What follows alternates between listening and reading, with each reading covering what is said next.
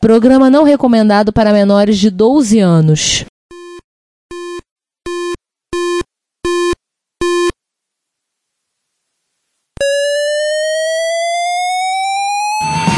Spectrum 81, Dragon Vic and all it one Commodore 64, Amsterdam Granate Thorn Electron Cheaper BBC Micro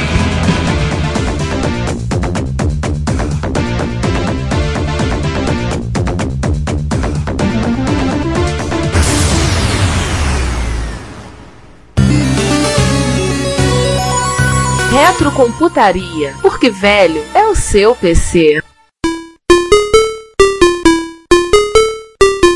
É, eu tô sem ideia, mas acho que vamos sem ideia mesmo. Vambora. Eu tenho uma ideia. Diga. Cobra! Ah, meu Deus. Já que na falta de ideia, ou de trocadilhos mais espirituosos, bom dia, boa tarde, boa noite. Este é o episódio número. Ricardo, qual é o número do episódio que eu esqueci? 77. Desculpa aí, erramos, é o 76. Isso, episódio 77 da computaria, oitava temporada da série. Já passamos as séries de Jornada nas Estrelas, todas. E aqui nesta mesa em formato de gama, olha, estamos melhorando. Letra gama, né? Na letra gama está o eu, Giovanni Nunes e quem mais é? Eu, Ricardo Pinheiro.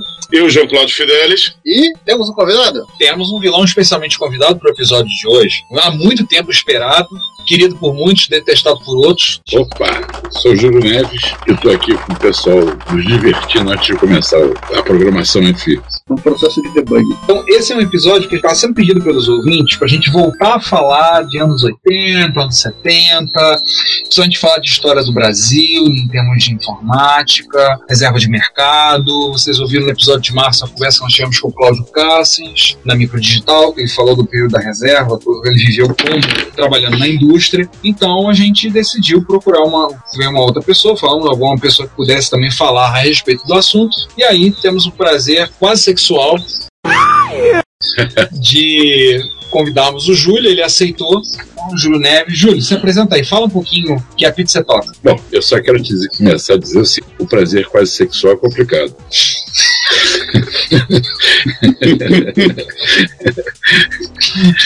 Só para começar. Mas é isso, gente. Eu conheci, eu, eu, vivi aqui no Brasil, o início da informática aqui no Brasil, e tenho muito orgulho disso. Muito, mas muito orgulho disso mesmo. Eu gostaria, inclusive, de orgulho e me sinto um patriota falando sobre isso. E gostaria, inclusive, de passar um pouco para vocês esse sentimento de patriotismo, porque hoje no Brasil ser patriota é duro, tá? Você vendo tanta putaria que está vendo por aí, você hoje se ter espírito patriótico e não ter vergonha é difícil. Mas eu vou tentar incutir em vocês um pouco disso, que é o que eu sinto ao longo dessa entrevista. Então vamos lá, nós vamos começar com a nossa pauta escrita em guardanapo de papel. Não, era uma toalha de papel. Ah, sim, a gente é russo. A gente pegou no bar.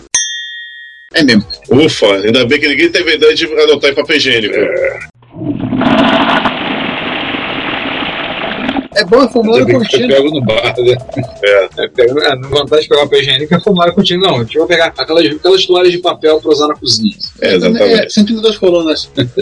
ah, meus tempos. A gente começa aqui também nossa primeira pergunta aí, Júlio, que é aquela coisa que é como um engenheiro de produção foi estar caindo no mundo dos computadores. É, o negócio é ao contrário, as coisas funcionam ao contrário. Não é o engenheiro de produção que caiu no mundo dos computadores, é como é que um cara de informática vai fazer engenharia, né? É essa que é a realidade. Eu trabalho com informática desde que eu estou no segundo ano da faculdade. Eu estava fazendo faculdade de engenharia, eu era mergulhador. Aí, fiquei, aí virei burro e fui fazer informática. E estava no segundo ano da faculdade, foi quando apareceu na faculdade um convite para fazer curso de assembler na falecida Boros, atual Unisys. E eu fui lá, fui ver como é era o negócio e gostei. Fiz o curso, eles não ofereciam emprego, só ofereciam treinamento, mas fui o primeiro colocado. Aí, por sorte ou por azar, não sei, um cara lá, um, um analista júnior, saiu da Boros e me chamaram para ir trabalhar lá, porque eu tinha sido o primeiro colocado. Fui, passei oito anos lá, saí de lá, fui para a Cobra e começou por aí minha vida profissional, trabalhando em dois fabricantes. De lá para cá já passou muita água embaixo da ponte. E só perguntinha, você sabe o ano que foi isso? Eu comecei a trabalhar em informática em 1969. 69, melhor ano que já existiu. Oh, yeah! Caramba. É verdade. Demora um pouco pra ter outro igual. Pois é, cara, eu até o ano passado eu passei o ano inteiro fazendo 69, agora eu fiz 70. 70, 70, 70, se não conseguir é. 70 de novo. Nunca mais 69, 70. Então, se vamos pegar aqui pra tentar seguir um pouco nossa pauta papel higiênico aqui, ó. Vamos assumir logo o papel higiênico para que se exploda agora também. Vamos dar um micro resuminho da cobra. Quem quer seguir, ficar ouvindo só, eu só ficar ouvindo minha avó no podcast ficarem reclamando, como já reclamar. Início da década de 60 começo dos anos 70 era enorme insatisfação com a situação brasileira no setor tecnológico. Aí os computadores eram importados. Esse período, eu lembro meu pai falar muito disso. Meu pai foi estagiário da, da antiga ITT e chegou a fazer curso. Ele me fala eh, onde foi que ele trabalhou antes de ir para Furnas, nas centrais elétricas, onde ele trabalhou com informática de 71 até 98. Seu pai estava no terreno quando capinaram pra fazer o CPD, né? Logo que Furnas migrou para o bairro de Botafogo, ele, ele já foi para lá. No início era bom para ele porque ele morava 5, 6 quadras da, do trabalho, então ele ia a pé, tranquilo, fazia extra, tudo. Aí foi ter um filho com problema de alergia respiratória, aí a médica recomendou se mudar. Aí a gente foi mudar, morar para outro lado da cidade. Aí o que ele fazia em 15 minutos a pé, ele passou a levar uma hora e meia de ônibus. Apenas o filho não teve aula. O filho tinha alergia a Botafogo. O filho é Botafogo. Botafogo, Botafogo, campeão desde 1910. Quem é esse filho? Eu. Ah, tá! Eu. Então, a Cobra como empresa é fundada em 1974, 18 de julho de 74, um grande ano, de passagem, 1974, certo, João? Uhum. Um grande ano. Só não foi melhor que esses três, mas tudo bem. Ah, tá bom, discordo, mas tudo bem. Então, Eu também. a Cobra foi fundada, no caso, por ação do BNDE, ainda não tinha o social do BNDES. Caramba. A Já estavam comprando o S, estavam comprando comprar o S. É. Pedindo financiamento. Foi fundada pela Eletrônico, BNDE e a Ferrante, a empresa inglesa, formaram a Cobra Computadores e Sistemas Brasileiros Limitada, certo, Júnior? Certo, esse é o nome da cobra verdadeira. O... O resto é minhoca. Aliás, lembrar, inclusive, Ferrante, a própria Ferrante dos Mark ingleses, né? Sim, a Ferrante que fez os E da, da ULA do Spectrum. Ah, eles fizeram a ULA do Spectrum? É, eles que faziam aula, fabricavam Ah, aula. Hum. O contrato da cobra com a Ferrante, no duro, foi da Marinha, né? A Marinha que fez esse contrato com a Ferrante, né? Que era para fabricar o computador para controle de tiro das fragatas da Marinha Brasileira. É, exatamente, a gente tá falando aqui, o que a gente achou, que a gente fala isso, parceria com a Ferrante, com a empresa Sycor americana, Cycle. Sycor, acumulou conhecimento técnico Não, industrial, peraí, Cycle é outro caso. um outro caso à É parte. outro né? caso. Deixa, eu- deixa eu explicar então, que eu explico legal esse negócio. A Ferrante tinha o negócio com a cobra e a marinha. Tá? Eu tinha sido convidado para trabalhar nessa cobra. Essa cobra que no duro tinha, dentro da cobra existia um cisma lá dentro. Cobra Tinha- d'água, né? é a cobra d'água. Era a cobra d'água, exatamente. Lá dentro tinha, só- foi vendida uma máquina que não foi para a Marinha, que era o Cobra 700 da Ferrante, que foi vendido por Macro, aquele supermercado atacadista que tinha na Barra. Não sei se você lembra disso. Não sei se Sim, existe lembro, ainda. lembro. Ainda existe aquilo? Nem sei. Marco, acho que não. Foi o primeiro- aqui, não. Acho Foi, que foi o em primeiro, Campinas foi o existe. primeiro supermercado. Você vê como é que são. O sistema foi feito pela cobra. Foi o primeiro mercado todo integrado. Não tinha código de barra nessa época, mas quando você comprava um produto, o caixa já dava baixo automático no estoque. Esse sistema foi feito pela. Nossa. Quer dizer, na época avançadíssimo, etc. É. Na- na- sobre o macro, fiz uma busca no Rio de Janeiro, na, a firma tem uma loja. Ainda há a loja da Barra da Tijuca, uma loja em Bom Sucesso, uma loja em São Gonçalo, também conhecido como Saigon. Não era Tatooine? Ah, não sei, cara, mas dependendo do que eu falo, eu apanho. Não esqueça que eu sou casado com uma gonçalense, né? Uma Pois é. papagoiaba. Papagoiaba. é. Aliás, quando eu fui estagiário na Casa das Sendas, foi em 92, o sistema, ele tinha um certo grau de informatização, mas eles estavam Você está de onde? Lá em São João do Meriti? É, lá mesmo. Mas eu fui convidado para ir lá para fazer o primeiro sistema. Então nós íamos fazer lá.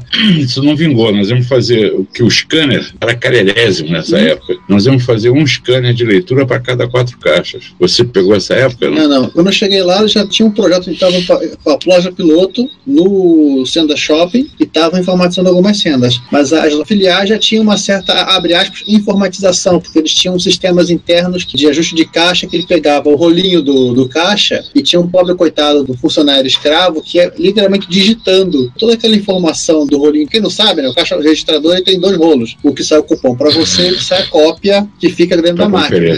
Hoje em dia, informatizado, sai a sua versão e tem uma hora que ele transmite o arquivo e imprime um outro rolinho. Nessa época, não. Era, saía um, uma, uma cópia carbono do cupom fiscal e, e tinha um cara na loja que lá ficar o batimento de caixa lá, feliz e contente, lá no sisteminha em Clipper, ó, que maravilha, durante a noite para fazer isso. Eles tinham também uma, formatização na outra ponta, que o, a loja fazia pedido, gerava um programa de pedido que transmitia, era um mini computador que eles tinham, acho que era uma máquina entrada HP na época. É, esse, esse Giovanni, você era esse cara? Não, eu não, não trabalhava nas lojas. Ah, sorte sua. eles eram muito progressistas nessa época, Sendas, e a Sendas era muito forte aqui no Rio de Janeiro. Era. Era muito forte. Então, eu tenho a força. Então, o que, que eles fizeram? Ficou essa, lenga-lenga de ah, eu não ponho código de barra porque os produtos não têm código de barra. O fabricante falou assim: ah, eu não ponho código de barra no produto porque os supermercados não têm código de barra. Esse troço, essa discussão rolou, vocês não pegaram isso, mas essa discussão rolou anos. Não, não foi ontem ou foi decidido isso. Isso rolou anos. Aí o Sendão lá botou o pé na mesa e falou assim: não, eu vou botar código de barra aqui. Foi assim que começou. Foi com esse negócio de botar um para quatro, feito em MUPS. Não tinha nem PC nessa época. Ah, então devia ser no mini computador, no HPzão. Então, só voltando a. Vamos voltar é. pro Marco. Vamos voltar pra cobra. Então. Voltando à cobra fria. Vem a cobra. Então, assim. Então, a gente, o presidente da Cobra, ele viu que não tinha muito futuro o negócio com a Marinha e resolveu diversificar. Quer dizer, se ele ficasse preso da Marinha, a Cobra não ia subir nunca, né? A cobra ia afundar. É, ia afundar. E aí eles resolveram partir para outro esquema e fizeram parceria com a Cycor americana e trouxeram um computador chamado Cycor 450 que aqui virou o Cobra 400. Era uma máquina voltada para entrada de dados, tinha oito terminais para você fazer entrada de dados e a linguagem de programação era TAL2, Terminal Access Language. Tal 2. Tal dois. Eu nunca ouvi falar Eu também não. É, pois é, nem nunca Ah, tinha dois também, você não foi na primeira. No Vinial é tal 1, né? Que Podia ser dois naquele caso que a É. gente já descreveu, né? Do DBase, né? Só É. de pensar, eu já comi tal com farinha.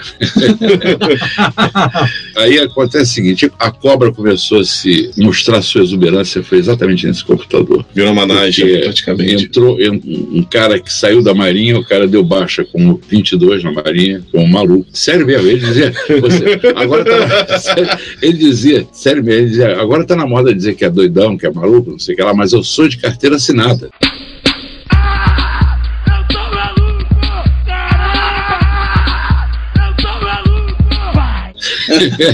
O filme. E esse cara, esse cara era muito inteligente. Esse, esse cara ele era muito, muito, muito, muito inteligente. E quando, o nome dele é Daniel Duarte, dá nome aos burros assim, porque esse cara foi muito importante na vida da Cobra. Um técnico de excelente padrão, de excelente qualidade, e que saiu da Marinha, se, se integrou ao corpo de analistas da Cobra, dos engenheiros de software da Cobra. A gente era engenheiro de software lá. E esse cara, pra você ter uma ideia, núcleo de suporte eram três. A Cobra era uma empresa pequena de três departamentos. Era suporte de software, suporte de quer dizer, desenvolvimento de software, vamos falar assim, é DDS, desenvolvimento de software, DDH, desenvolvimento de hardware, e DSH, suporte e homologação. O suporte ao Cobra 400 começou a se formar em torno do Daniel, porque o cara era muito bom mesmo, e isso aí foi se formando uma coisa natural, não foi imposto isso. Aí quando falaram para ele que ia ser criado o a divisão, que ele ia ser o gerente, ele falou assim: fui comandante a vida inteira, agora não quero mais nada disso, eu quero escrever software. Não, não, vai ser você, vai ser você. Ele, pum, pediu demissão. O cara era doido. Aí ele aparecia na cobra e falava assim, um mês depois, posso usar o computador de vocês? Pois não, pô, Daniel, tá em casa, senta aí. Aí ele sentava, blá, a gente ia pra casa, ele continuava, blá, voltava no dia seguinte, tava lá, blá, aí meio-dia ele tava morrendo de sono e ia pra casa. Passava a noite inteira virado lá no computador. Fez isso umas 5, 6 vezes, daí a pouco ele chegava e falava assim, olha, eu reescrevi o sistema operacional, tá um pouquinho mais veloz. Tava 40% mais veloz. Nossa! mudando somente uma interrupção de hardware. M24, a famosa ordem de modificação 24, a M24. Se aplicava nos Cobra 400 essa M24 e, instalava no sistema operacional, que era o ponto ponto SIS1, e a máquina passou a ficar 40% mais veloz. Resultado disso, o que a gente pagava para a Cycle como royalty, eles passaram a pagar para a gente. Entendeu? Ou seja, ficou 0 a 0. Aí veio o pessoal da Cobra desenvolver o tal do COBOL I para essa máquina, COBOL interativo. Aí a máquina que era de entrada de dados limitadas do poder de processamento. E começou o COBOL com tela, isso não existia ainda, tá? Pergunta pro teu pai. É COBOL, verdade, COBOL com, com tela não tinha. Não tinha, isso foi né? criado pro, pro, pro Cobra 400. Resultado, nós vendemos para a SAG e começamos a ganhar dinheiro da SAG, entendeu? Impressionante. Isso é o início da cobra. Ela já começou assim, já começou metendo o pé na porta, entendeu? Não, não entrou devagarzinho. Impressionante isso. Caramba. Continuando aqui no texto que o Tia achou, ele cita uns casos, ah, mas ele já pula direto para os anos 80, por exemplo, aqui que já está falando do Cobra 530. Esse Cobra 530 foi uma máquina extremamente importante na vida da Cobra, que ele foi 100% projetado no Brasil. Ele tinha começado muitos anos antes como o X10 da Unicamp, depois veio para a PUC como Patinho Feio, Isso. e depois veio para a Cobra. Ele era feio mesmo, apelidaram ele de Hulk lá, porque era feio pra cacete mesmo. Hulk. Smash. Mas não era verde, não, né? Não, não era verde não, mas é um caixote quadrado feio. Era cinza, igual original. É. Mas nesse ínterim entre os anos 80 e o seu começo, tu tem alguma outra boa história pra contar? Diversas. Opa! Diversas. Qual foi aquela história que você contou, Júlio, uma vez que a gente estava conversando, aquela história do avião que caiu, a pessoa que te contou. Ah, sim, sim, sim. história- Nessa, pois é, você fala aí que eu tinha sido convidado para trabalhar nessa cobra antiga da Marinha. Sim. Essa cobra saiu de dentro de uma empresa chamada EE, Equipamentos Eletrônicos. Era muito interessante que o EE deles fazia um E e um E minúsculo assim, formando um capacitor. Entendeu? Símbolo de um capacitor. Achava muito legal aquele logo deles. E tinha um cara chamado, se não me falha a memória, eu acho que não vai falhar, o nome dele era Edmilson. Eu conheci esse cara na casa de um amigo que faz aniversário do um dia antes de mim. Então, esse cara era inglês. Eu ia todo aniversário, ia na casa dele comer um beef e todo aniversário meu ele ia na minha casa comer uma feijoada. né? E eu conheci esse Edmilson lá, que morava no mesmo condomínio que ele, na Gávea, no Jardim Botânico, quer dizer. E aí ele, eh, o Edmilson, ele me convidou no bate-papo lá, ele me convidou para ir trabalhar na Cobra. Eu estou indo para São Paulo, mas na volta já está tudo certo, a gente só vai discutir salários, etc, que aqui não tem como discutir com você, porque eu não sei o que, que eu posso pagar, blá, blá, blá, blá. mas na volta você vai trabalhar com a gente, tá legal? Falei, beleza, tudo bem. Eu já estava saindo mesmo da Boros dessa época, eu estava de saco cheio lá. Aí esse cara, pô, o avião dele metendo ali na Serra de Petrópolis, o samurai, morreu todo mundo, o avião era um samurai, morreu todo mundo, você até viu esse troço, Foi, foi. eu não me lembro mais que ano foi isso. A gente Pesquisou, acho que era 72. Tem a ser. É Só um- era é um- kamikaze. Era um avião da VASP, o conhecido mistério do Samurai. O, o acidente foi em 72. 72, né? Sim, o avião decolou de noite, na noite do dia 12 de abril de 72, do aeroporto de Congonhas, rumo ao Santos Dumont, com 21 passageiros e 4 tripulantes. E a- o acidente foi na Serra de Petrópolis e ninguém sabe até hoje, não, não descobriram até hoje o que, que aconteceu para o avião ter caído. Se vocês procurarem na internet sobre desastres aéreos do Brasil, você vai encontrar. Esse é o mistério, conhecido como o mistério do Samurai.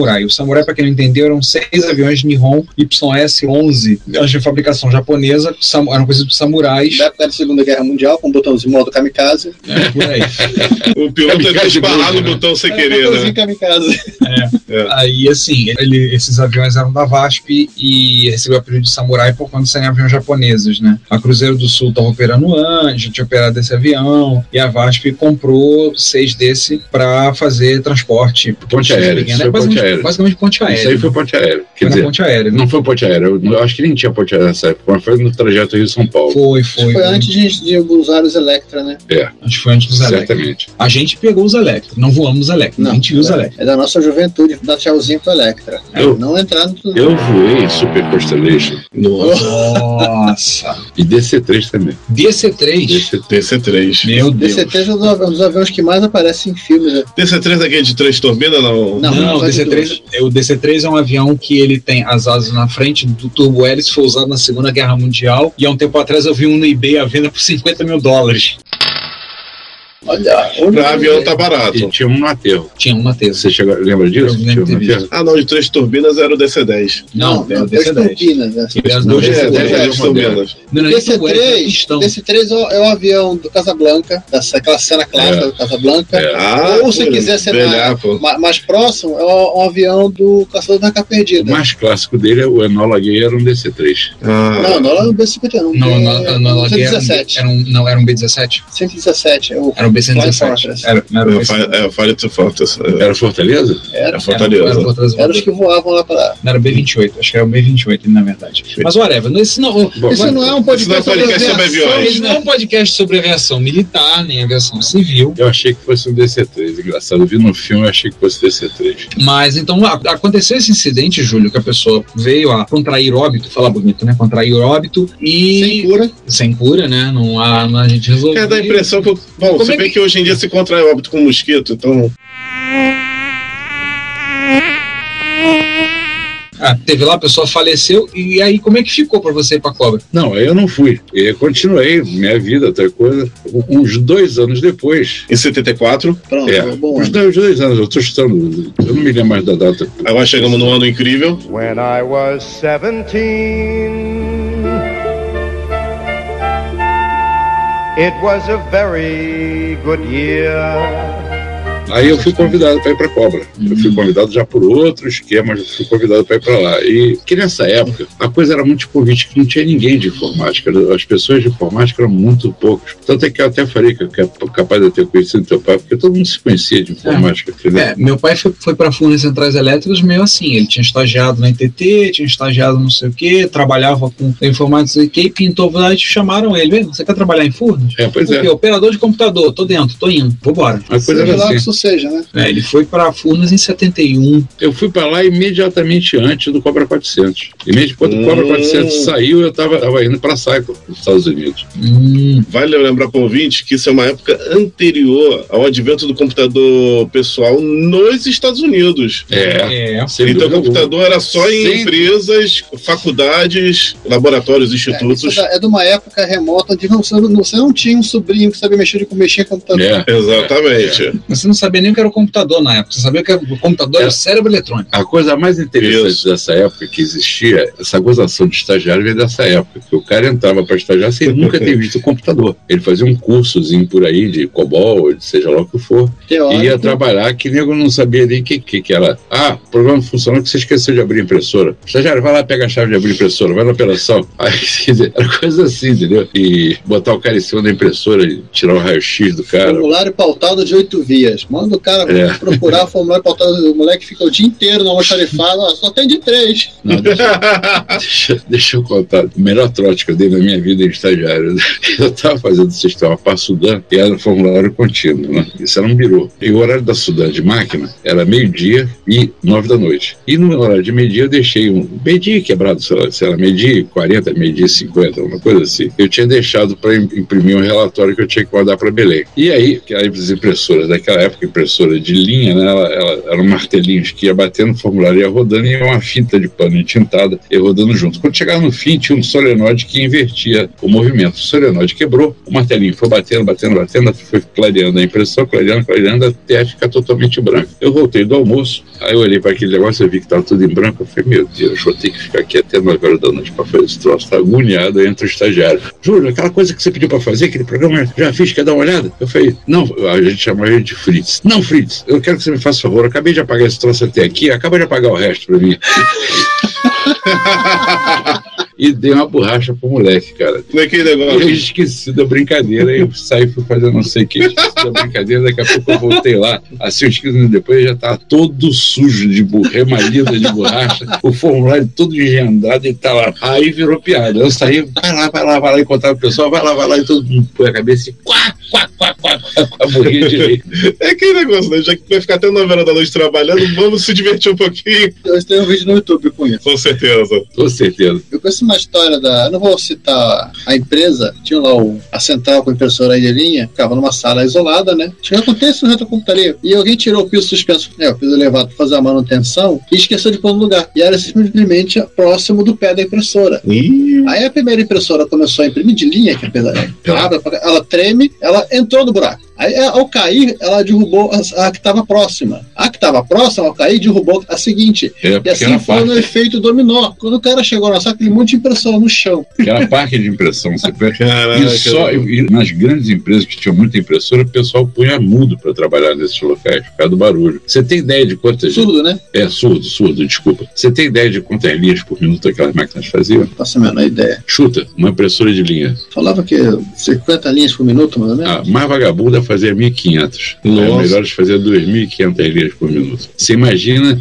os 132 caracteres, né? Você imagina 132 marteletes batendo 2.500 vezes por minuto de um monte de impressora. Uníssono. É, barulho que não era ali dentro. Se a gente tá falando de uma época, o ouvinte aí deve- mais novo deve estar estranhando, que Aí tá acostumado só com impressora já de de tinta tinta ou laser. Que é bem mais lento do que essa impressora. Sim. A laser não. A laser não, a laser é uma maravilha, página É inteira. barulhenta. A gente É. reclama que a gente tinha Ela só imprimia em letra maiúscula sem o, A situação. o, o TF8. Não tinha o TF8, né? Só em letra maiúscula. Era BCDIC, lá na só aquele pedacinho do BCDIC, né? Hein? Só aquele pedacinho Tá imprimível do BCDIC. É, MC Dick, exatamente. Não era nem, acho que é. E o interessante é que lá em Belém, na, na Sudã, por onde eu trabalhei, eu morei um ano e meio em Belém. Lá tinha muita plantação de babaçu. Hum. E sempre esse impresso era um barato, né? Babaçu impresso, já viu naquela. É, gente, imagine vocês aí.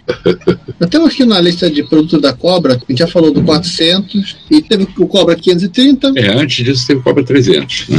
305? 305. Não, Não, não, teve mini. TD200, começou com Cobra começou É, o com TD200. TD200, que era uma máquina monousuária, tá? que era tipo um microcomputador só para entrada de dados, que tinha uma linguagem chamada LPM, que não era while, era enquanto, não era if, era se. A linguagem de programação toda escrita em português, interpretador todo desenvolvido no Brasil. Que ela fazia tudo, além dela desenhar telas, etc., fazer aquela máquina para entrada de dados, ela tinha todas as estatísticas de digitação do operador. Quantos erros o cara cometeu, não sei o que lá, não sei lá. Era excelente para você avaliar um digitador por ali. Controle de backspace. É, exatamente. Ele era se- sensacional. O nome desse sistema era LPM. Ô, Júlio, você falou que essa máquina é um microcomputador, não era nem mini, nem computador, era, era micro. É, e qual era o bits. tamanho dele exatamente? Cara, ele não era muito maior do que, que os primeiros PCs, porque ele tinha. a- o processador dele era atrás da tela. Aliás, tinha um técnico de manutenção na cobra muito engraçado, Marcelo. Esse cara teve um feliz ano velho, ele também foi dar um mergulho e quebrou o pescoço. Ai. também, a mesma Ah, coisa. coitado. É, esse cara era gente boa demais. E ele dizia, cara, o, o engenheiro que bolou esse troço, a mãe dele teve algum caso com o técnico. Porque o, você, para fazer isso aqui, você tem que desmontar o computador inteiro. Foi uma coisa básica. Para mexer numa placa lá que dava defeito toda hora, você tem que desmontar o computador inteiro. Dizia que é porque o engenheiro da cobra que tinha feito esse negócio. Bom, enfim. Mas era uma máquina mais ou menos do tamanho de um PC, só que ela tinha agregado ao, ao lado dela, assim, tinha a máquina, no lado dela, assim, tinha duas disqueteiras de 8 polegadas. Era como se fosse um CP500, só com os drives do lado. Exatamente. Ah. P500 com drive extra. E do tamanho do, do CP500, né? É, Felipe? mais ou menos daquele tamanho, exatamente. Só que o drive ficava do lado. Só que ele é anterior ao CP500. Sim. Que ano, mais ou menos, você, você lembra de. Isso aí foi louco, entendeu? Isso aí foi CT, 73, 74, Caramba. por aí. E ele já era que processador? Não, era processador 4 bits. Ah. Mas aí depois, Caramba. em cima dessa máquina, o pessoal começou a envenenar essa máquina, começou a criar endereço relativo para poder botar 64K de memória, porque com 4 bits você não aponta para 64K de memória. Sim. Aponta para Aí alguns bytes. é, pensaram, puseram 64, puseram 64K. 64K de memória dele e criaram um COBOL para ele. Caramba, máquina de 4 bits. criaram um COBOL para ele. fazer cobol. desenvolveram um compilador COBOL para ele e a máquina virou para tratamento, virou uma máquina para tratamento diferencial. Só que a capacidade de armazenamento dela era dois disquetes de 8 polegadas que não cabia nada, cabia muito menos do que eu disse que importa, não me lembro mais da capacidade daquilo, mas não cabia nada de Acho que é zero. 150k. Mas você podia máximo. Estender com mais dois. Tinha uma capelinha que você comprava por fora, que eram mais dois disquetes. que Eu podia estender. E era isso. Mas nessa época, do, no, no CP500. no CP500, unidade de gravação era cassete, né? É, ele começou com cassete e depois Essa é época do cassete. vieram o flop. O Cobra 400 também tinha cassete. Hum. Ele tinha dois, dois tipos de cassete: ECMA e NRZ. Olha, eu esqueci disso. Sabe? ECMA e NRZ. Qual era o que era rolo? RZ é Fita de rolo. 530. Ah, esse não era um rolo, não. Não, era- não era era cassete. Cassete mesmo, Cassete, comum igual cassete. o, o que a gente usava em microdoméstico. É, o, o NRZ era um pouquinho diferente. O NRZ ele tinha uma marcação que você. Eu fiquei muitos anos, eu gravei música desse. desse durava a vida inteira esse troço. Ele tinha a marcação de face 1 e face 2. Quando você põe um computador CBSA, é uma fenda que ele tinha, que o computador tinha um sensor aqui, aqui ele, aper- aqui ele não apertava o que entrava na fenda, aqui ele apertava o que. Para dar gravação. Para saber se era face 1 ou face 2. Cara, isso é uma coisa que me explodiu a cabeça. Pra mim, fita só era usada de rolo pra ir profissional. Não, não, Eu não. sabia que vocês usavam fita doméstica comum. Quer dizer, comum entre aspas, no É, formato. É, ela- não era bem comum, né? Eram fitas muito melhores. Né? Sim, de cromo. É, é. Mas o formato era o O que não mesmo. servia pra ele, o que não servia pra eu. tinha muita fita dessas, porque no computador não, não servia mais. Aí, pô, dá pra mim. Pô, pra gravação tá uma maravilha. Ah, eles tinham um certo controle de qualidade. Chegava uma certa hora, eles computador, descartavam. o computador descartava. Ah, o próprio sistema É, descartava. Tipo, deu duas gravações, troque a fita, É, dava, dava a fita. erro de CRC toda hora. Dava. Mas, Uma dobrinha à toa, que deu uma dobrinha imperceptível, já não servia mais a fita. mas pra música ficava A excelente. música ficava excelente. Pô, Que era gravação já digital, não era analógica. Que, na verdade, os nossos computadores gravavam dados digitais em formato analógico, por isso que a gente conseguia Isso. ouvir. Cavalo ali. Alguns vão adorar, vão, vão precisa. beber em homenagem. Eu vou chorar. Mas nem E vou chorar. o João tão bem que, pô. É, pode. pode apertar play e você vai conseguir ver o conteúdo dos dados. Aquele passarinho da Austrália, vamos chamar daquele passarinho da Austrália, que faz esse som também perfeitamente. Boca burra? Não, É. não é o Coca-Burra. Coca-Bola. É outro. Então, que ponto nós estamos, hein? Ah, Ah, bom, nós depois- estamos falando de mini computadores. Falando de mini, Falar- mini e micros. É, estamos no mini micro. 530? A gente ia pegar o Cobra Não, não chegou no 300 530 agora. não. A gente tá 400. falando do eu tinha- 200, do 210. Não, 200, 300 era a mesma máquina. O 300 evoluiu do 200. 300 já- botaram 64K, que Sim. ele evoluiu pro 300. 300 já era 8 bits, né? No final dele, sim. No, início final. Era- Então eles tipo, teve uma expansão para 8 bits. E a gente vai na evolução do 400, que era mini computador, já no, no nosso amiguinho Cobra 530. Esse era o xodó da cobra, né? Essa máquina era o xodó da cobra. Esse eu achei uma foto, eu vou ter que digitalizar depois pra botar. Todos no- esses eram fabricados pela Cobra no Brasil, né? Fui uma vez no SERP, lá em Recife. Sim. Eu não me lembro mais o que que eu fui fazer no SERP em Recife. Mas já, agora, tipo, 10 anos atrás, 12 anos atrás, muito tempo depois da cobra, Sim. eu fui no SERP em Recife e vou contar uma coisa aqui pra vocês. Cheguei lá, eu vi de longe o, o SERP lá sob pilotia, ia ser um terreno embaixo dos pilotios, eu vi uma máquina longe, falei assim, porra, aquilo é um 530. Parecia um Eita. 530, porque era o computador, qualidade de fita do lado, eu falei, pô, parece um 530. Aí eu tava esperando o cara que eu ia lá falar com ele, e tava esperando ele, enquanto ele desceu, eu fui lá dar uma olhada. Aí tava lá, cobra 530 com sistema operacional MAMPS. Cara, me deu, ó, só de falar já, já me, já me emociona. Cara, porque aquilo foi meu filho, bicho.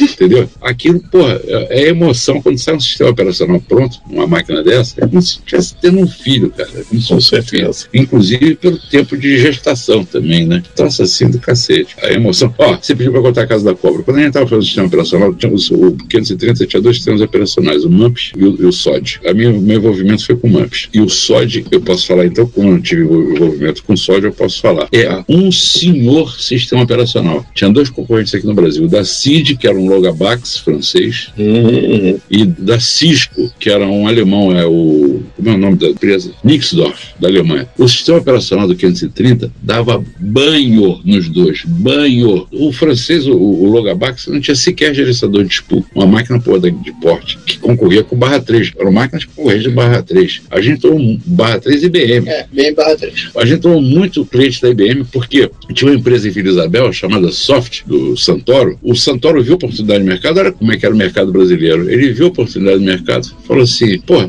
esse computador concorre com o IBM barra 3. Só que IBM barra 3, a linguagem mais usada ne- nele é RPG. Tinha uma linguagem que era Report Generator, que é RPG, sim, né? claro. Na- Não sei que lá, roleplay, né? É roleplay game. É, É, roleplay game. né? Sete Zelda igual a Link. É.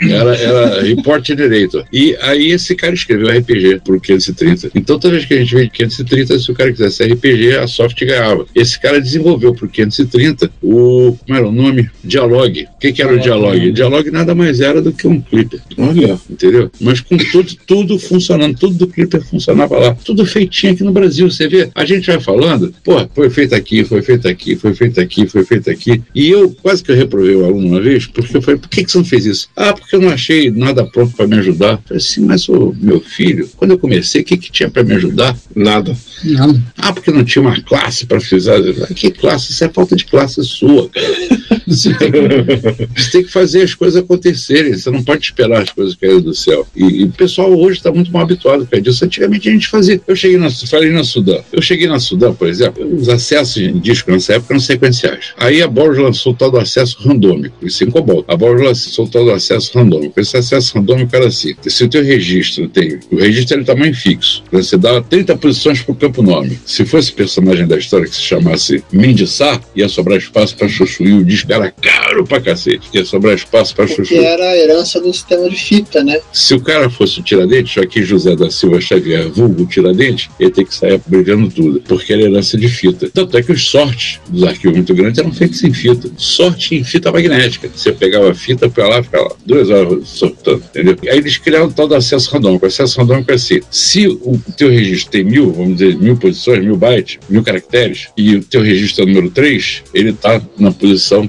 3 mil. Mil do primeiro, mil do segundo e mil terceiro dele. Então, se não tivesse o primeiro e o segundo, eles ficavam vazios. Vamos dizer que indexado por matrícula. Se não existisse matrícula 1 se demitiu, ficava um buraco no disco. Matrícula 2 foi demitido, buraco no disco. E só começava a matrícula, entendeu? Esse era o acesso dom. E você, para indexar esse cara, só tinha 8 bytes. Ou seja, você só conseguia endereçar com 8 bytes. O processo da Sudan eram 14 caracteres. E agora, como é que eu vou fazer se eu só tenho 8 disponíveis? Meti uma rotina de randomização, bolei um processo para randomizar. Só que, quando você pega 14 e randomiza em 8, vai dar colisão. Então eu criei registro tipo 1 e registro tipo 2. No dura registro tipo 0 e tipo 1. Mas tipo 1 e tipo 2 fica mais fácil de entender. Registro tipo 1 era registro de dado, registro tipo 2 era registro ponteiro. Ou seja, se o registro fosse 2, o que estava gravado ali era o ponteiro para onde o dado dele, sacou? A coisa era feita assim, tudo inventado, criado. Isso aí foi inventado, eu criei esse troço, entendeu? Porque É. não, não tinha recurso, você tinha que inventar, cara. Isso é verdade. Ô, Júlio, uma pergunta. Você está falando sobre o 530 com o sistema operacional de vocês e o barra 3 da IBM, né? Duas perguntas que eu vou falar. Em termos de hardware, como era o sistema da IBM em relação ao Cobra 530 e qual era o custo da solução do Cobra com o sistema operacional incluso e da IBM? A gente vê a comparação Tá. em termos de preço. Tá, isso é uma boa pergunta. Você se lembra disso? Lembro, isso aí deu muito tititi, cara. Isso deu muito tititi. Porque o que acontece é o seguinte: a cobra contrariava o capital. Como sempre. No Brasil, se você contrariar o capital, você tá roubado. E a cobra contrariava o capital, entendeu? É, tá batendo com a IBM, que é, era Bill. Gates, IBM, com o Diabo 4. Exato. Porque chegou numa época da cobra, da, da cobra não, da, da, da política de informática do Brasil, que tinha dois grandes sistemas operacionais na época, que era o DOS e o Unix. Os, dois, os dois grandes sistemas operacionais. O Unix a cobra fez, fez o SOX. E o DOS, as copos, fez o Cisne, Isso. entendeu? Reza-se a lenda que o Cisne foi escrito em Pascal, né?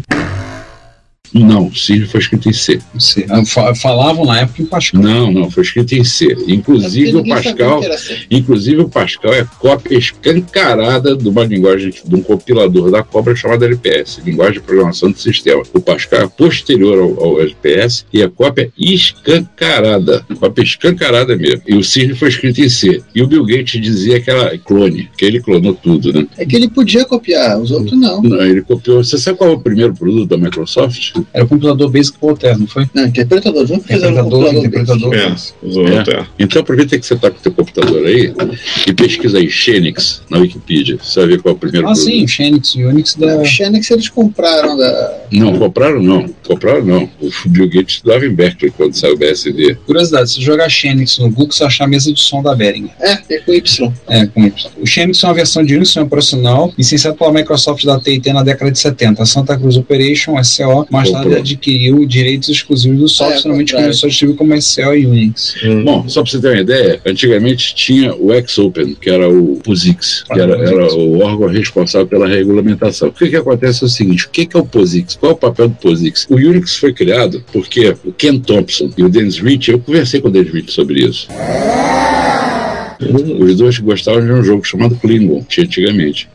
Klingon? É, os Klingon. E Esses trekkers, ó. Olha É, Esses trekkers aí, ó. Olha o Star Trek aí, ó. Aí, para tudo quanto era computador que eles iam, eles tinham que reescrever o jogo. Então, eles resolveram fazer um sistema operacional padrão, que tivesse a regra padronizada. Por isso que muita gente acha que o, Li- que o Unix é livre. Ele não é livre, ele é padrão. Ele tem os padrões regidos pelo POSIX, entendeu? E antigamente era o XOpen. O SOX da Cobra foi o quarto cara reconhecido pelo XOpen, tá? E até hoje o Xenix nem o SO foram reconhecidos, tão ruim que ele era. The worst ever. Entendeu? Porque o que acontece é o seguinte: eu acho que eu trabalhei com tudo quanto é Unix que existiu no mercado. Eu acho que eu usei todos. E nunca vi um tão ruim quanto o tal do Xenix, cara. Nunca vi. Falta botar o Júlio pra mexer no Zix. Falta mexendo no Zix, tem um O Fuzix. Zix não conheço. O Zix é um projeto de um rapaz aqui do Brasil, da, turma, da comunidade MSX, que ele pegou o código-fonte do UZI, que era um porte para o Z180 da, da Zilog, e ele disse que ia fazer aquilo funcionar em MSX. E foi um trabalho longo dele de programação, reescrevendo em C, tudo, e fez e funciona. Só que infelizmente ele abandonou quando saiu. Hoje em dia ele trabalha no Google, lá em, nos Estados Unidos. Mas ele fez assim, foi um ele pegou, ele pegou o fonte, portou e fez todas as alterações necessárias para fazer funcionar no MSX. E funcionava muito bem. Funcionava isso, que é Tem uns, casos, tem uns casos muito Incrível. interessantes, cara. Nesse nesse nosso meio tem uns caras muito interessantes. Um cara aí, pô, eu não vou. eu que muita coisa aí pelo software livre, escreveu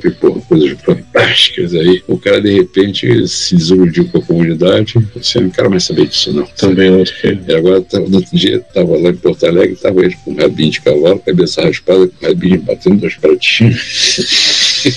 O que a gente fala brincando, ó, ó, ó. Professor Hare Krishna. O que eu quero é Hare Krishna. Aí rama. O cara muda de nome mesmo. né? É, diferença drástica, hein? Mudança É. drástica. É. A gente fala brincando, mas é por aí, né? Antes de tipo, começar a falar de Unix, que Ah, sim, mas só pra, pra ele concluir sobre a comparação do preço do Cobra com o do Ah, da sim, sim, sim, sim, sim, sim. Não tô correndo, não. Não, não, fica à vontade.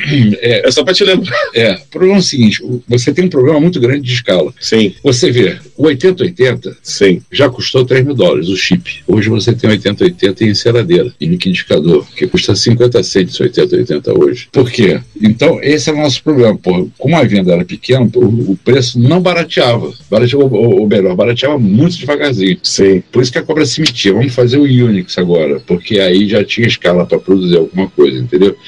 A cobra ela foi devagarzinho deixando de produzir software, hardware para produzir software, que era o pulo do gato, era o software. Só que nessa época, também, quando eu trabalhei na Boros, você tinha um código do, do, do MCP, que era o sistema operacional da Boros. Ela te dava o código, porque o, o hardware era tão caro, tão caro, que, pô, que o software que se dane. Isso ela que vendia também, então. Mas eu cansei de alterar. Eu, eu fiz muita alteração no MCP, porque se você tem acesso à fonte, você pode alterar. Eu fiz um sistema de fitoteca que ele era atualizado pelo operador. Toda vez que o operador fazia um plug na fita ou qualquer coisa, eu atualizava o banco do sistema, entendeu? Só que a cada versão que saiu, eu tinha que reescrever aqueles patches todos do sistema operacional. Eu tinha que fazer aqueles zilhões de patches do sistema operacional. Essa que é a diferença do software livre, que não era contribuído, não, Não, não era tinha um git na época contributivo. de subir, fazer um git push na. É, não tinha um Git. É, pois é. Não era colaborativo, entendeu? Essa que era a grande diferença, sabe? Se fosse, eu até mandei o patch para Unity, também era correio, não era e-mail, né? era muito complicado o negócio. Você mandou um pull Tem, request tem que mandar o correio. disquete pra lá. Disquete, disquete. que aquele- disquete. A impressão.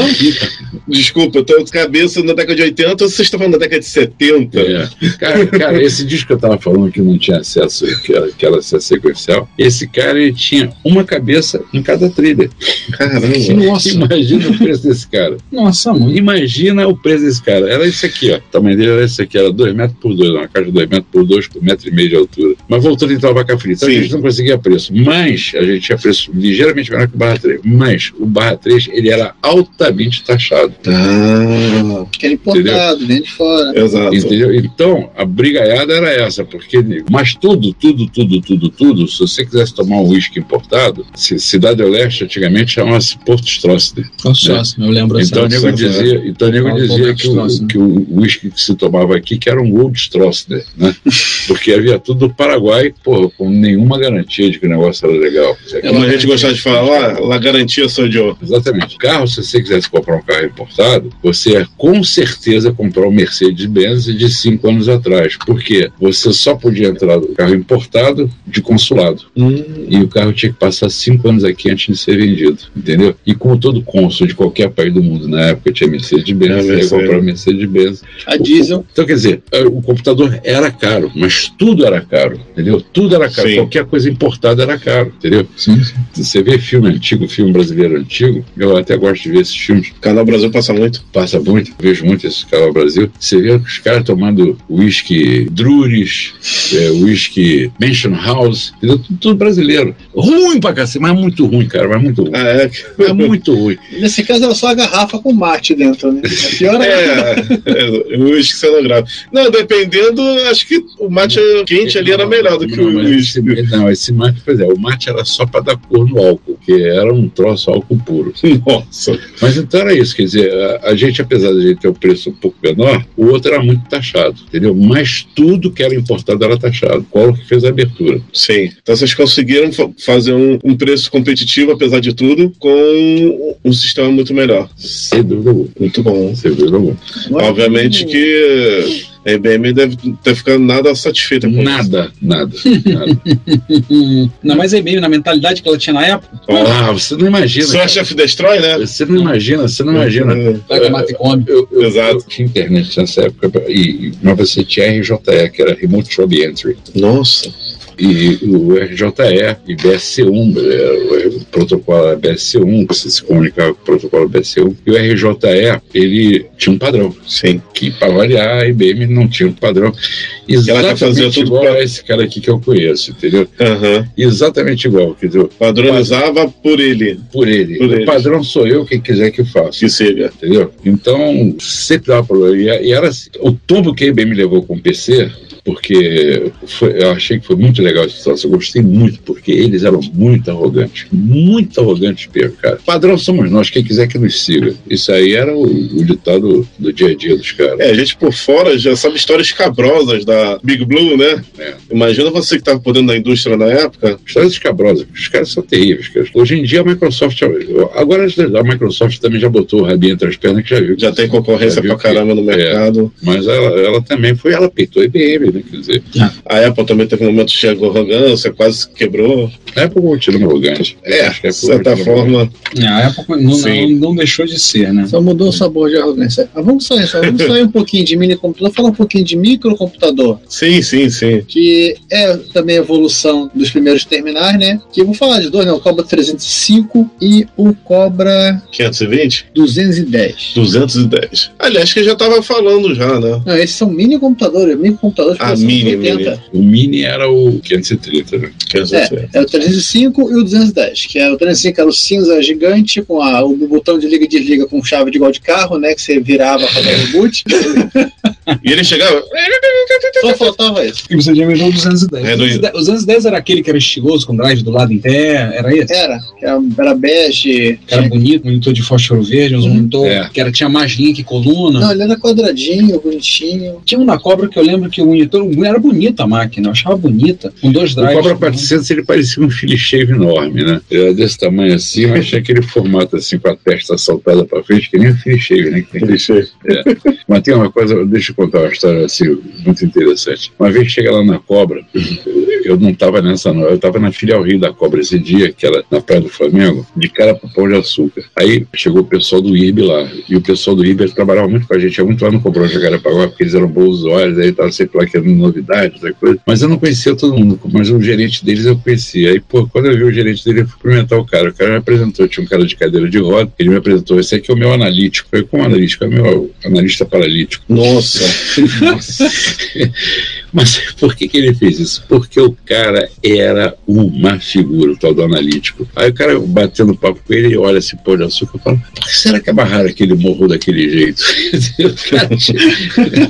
Uma vez eu fui lá no IB, o Cobra 400, ele tinha uma chave rotativa, você falou que era a OM24 que instalava essa chave. A gente usava até a memória de, de vídeo na hora do boot, que precisava da força total, a gente usava até a memória de vídeo para dar boot. Então, Caramba. a máquina, você viu a Assembly passando você passando nas telas todas. E aí você tinha dois estados daquela chave. Uma era para você trabalhar normalmente e a outra Sim. era para você dar o construct, você instalar o sistema operacional. Ah, Aí deu um pepino lá, eu fui lá ver o que que era, tinha que dar o construct, eu botei o CD lá dentro, botei o CD, botei o disquete lá na CPU, fui lá na chave, mexi, botei na posição da chave e dei o boot na máquina. A máquina fez, entrou, entrou, entrou o disquete, mas não Sim. passava nada na tela. Falei, pô, não, aliás, mas passava coisa na tela. E aquela, quando passava na tela, porque você estava trabalhando normalmente, não era o construct, o construct estava tudo preto. Aí eu fui lá, mexi na chave direitinho, ajeitei, fui lá e virei a chave, pô, botei o disquete, pá, aí instalou, começou a passar tudo na tela. E foi daqui, foi dali, e, e o analítico lá dentro, né? Dentro da sala comigo. Tava só eu e ele. Aí eu falei assim, cara, mas não tá entrando. Ele, pô, pois é, eu tô vendo aqui que você tá padecendo, não sei o que lá. Aí liguei pra cobra, falei com o pessoal de manutenção, o gerente de manutenção falou assim, porra, mas não pode ser, cara. Eu falei, pois é, mas é. Falei, isso só pode ser planejado. Mas não tem nada que fazer. Eu falei assim, cara, nem que seja da rodinha do computador, mas que hardware, é hardware, pô. Aí, tenta fazer assim. Aí eu falei, tentar fazer o que ele falou. Quando eu já tava quase desistindo, cara, eu olho, você sabe o que aconteceu? Que eu, eu ia lá no computador, virava a chave e vinha aqui pro terminal. Nesse meio tempo, o analítico que estava na altura, ele ia lá, desvirava a chave e instalava a boca. Filha da mãe. Ele desvirava a chave e instalava com a boca. Eu peguei ele e falei, filha da mãe, cara, que desgraçado. Pô, apanhou o cara. Pô, E ele fazia o estalo igualzinho da máquina. Igualzinho, cara, igualzinho. Aí dá vontade de fazer maldade com um cadeirante. Jogar ele de cima da cadeira. Pilantra, hein? Esse cara era muito figura, cara. Esse aí ficou na minha coleção de figurinha difícil. Ele era muito figura. Eu não me lembro nem mais o nome dele, mas o cara era muito figura. Muito figura. Gente boa demais. Uma coisa que eu lembro do. Se estiver ouvindo, cara, ma- manda um e-mail pra mim. Pô, Mandou. você, o pessoal da cobra tá todo se encontrando de novo. Como é que é? Manda um. É, manda. Voltando um pouquinho para os micros, eles rodavam CPM, que eram máquinas 80, e eles também tinham um sistema profissional próprio da Cobra, que era o Quero som, ele. Quero, não, tinha o som e tinha depois o SPM. SPM, SPM, que era o MPM. o CPM multiusuário. Exatamente. entendeu? E o som é o sistema operacional monoprogramável. Era o sistema operacional do Cobra 300 e, e teria 200. Eu lembro dele que ele, ele tinha um comando para listar arquivo, um comando para listar programa. Eles eram separados no diretório. É porque era, era disqueteiro separado. De bom que você não apagava o arquivo errado. Então, num, num drive você só tinha programas, no outro lado você só tinha arquivos. Não, no diretório separado. Né? Ah, tá. Subdiretório, diretório de programa BIM e um subdiretório. Mas era uma coisa assim, mais ou menos. Mas o MAPS, por exemplo, você. Arquivo pensado por ponta, por ponta do sistema operacional, entendeu? Para você não destruir isso, né? Utilitário, É, etc. eu lembro de todos os comandos. Era IP para listar programas e o LA para listar arquivo. Eles eram distintos. Agora me tira uma dúvida aqui na época. Eu lembro de ter visto uma coisa que você falando do MAMPS, me tira uma dúvida. O MAMPS era um sistema operacional ou uma linguagem de programação? Ou as Tudo. duas? Era tudo. E mais, era também um banco de Um dados. banco de dados. Caramba. Então era tudo, né? O Lampes está em tudo. Eles estão no meio de nada. Ou seja, não é um pacote completo. O cara instalava ele e não precisava de mais nada. Por isso é uma coisa que eu fiquei com dúvida. Quando eu fiz o concurso que é para a FETEC, eu também tentei na época pro IPLAN do Rio e tinha uma vaga para analista MAMPS. Uma vaga para Catapora. Aí Não um, é su- Catapora, não, é Sabe, é não, é aquele cachumba. Cachumba. aí teve um sujeito, conheci depois, que o cara não sabia nada, rapaz novo, pegou e falou assim: Eu vou disputar 10, 11 vagas, eu vou disputar a vaga de MAMPS, que tem pouca gente. O Garotinho juvenil foi aprender MAMPS. Ele foi aprender MAMPS, devorou MAMPS e passou. E é, não sei Qual como é o é que tá agora. Perdi o contato, não lembro o nome dele. Algum tempo depois eu vim conhecer ele. Ele, era, eu falei, ele vai ter menos concorrência para disputar uma vaga para trabalhar com MAMPS. Embora tenha uma vaga só, vai ter bem menos concorrência. as Correu com ele ele mesmo. Ele quase correu com ele mesmo, mas ele pegou, sentou e foi estudar MAMPS. Estudou muito Que era totalmente diferente, cara. Que a grande dificuldade de se aprender MAMPS é você esquecer o que você conhece de informática. MAMPS é muito parecido com Shell, cara. Eu acho que você escreve pouco, é É, ele tem, altamente produtivo. ele tem uma, uma, uma, uma- vantagem, uma desvantagem que você pode abreviar os comandos. É, É, eu lembro de ter visto. É uma maravilha pra quem tá, tá aprendendo, né? é uma sopa de letrinha, né, cara? Aí você pega um código de outro programador. hã? Exatamente. E você pode botar três comandos, quatro comandos na mesma linha, você pode sair do programa direto na mesma linha. Só falta dizer que não precisa dar espaço, né? Mano. Bota tudo junto. MAMPS, o alemão das linguagens. Olha, mano, É, O cara Tá falando- abrevia, emenda uma palavra na outra e vai embora. exatamente. Assim, É, mas, você- mas um programa utilitário, que são um programa cabeludo, né? Tudo assim desse tamanho. é Na assustador. tela é isso aqui. Isso é assustador. Impressionante. O compilador entende isso. Isso é, impre- isso é impressionante. é a função dele, né? E ele é escrito em MAMPS, né? É escrito em MAMPS o compilador. Né? Maneiro. Você falar vai passar para os micros, né? Já passamos. Mas só pra você ter uma ideia, ele, o editor dele era baseado numa facilidade que ele tinha, que era uma instrução chamada execute, onde você executava uma instrução, você tinha a pilha de programa, a pilha de, de variáveis, a pilha de dados. Essa instrução era executada na pilha de dados. Olha que viagem. Então você conseguia sair da tua pilha de programa para a pilha de dados, aí você conseguia editar o teu programa, inclusive o programa que você estava usando agora. Caramba. Editar em tempo de execução. Você vê que doideira, né, cara? Enquanto o programa estava em execução. E isso é muito louco.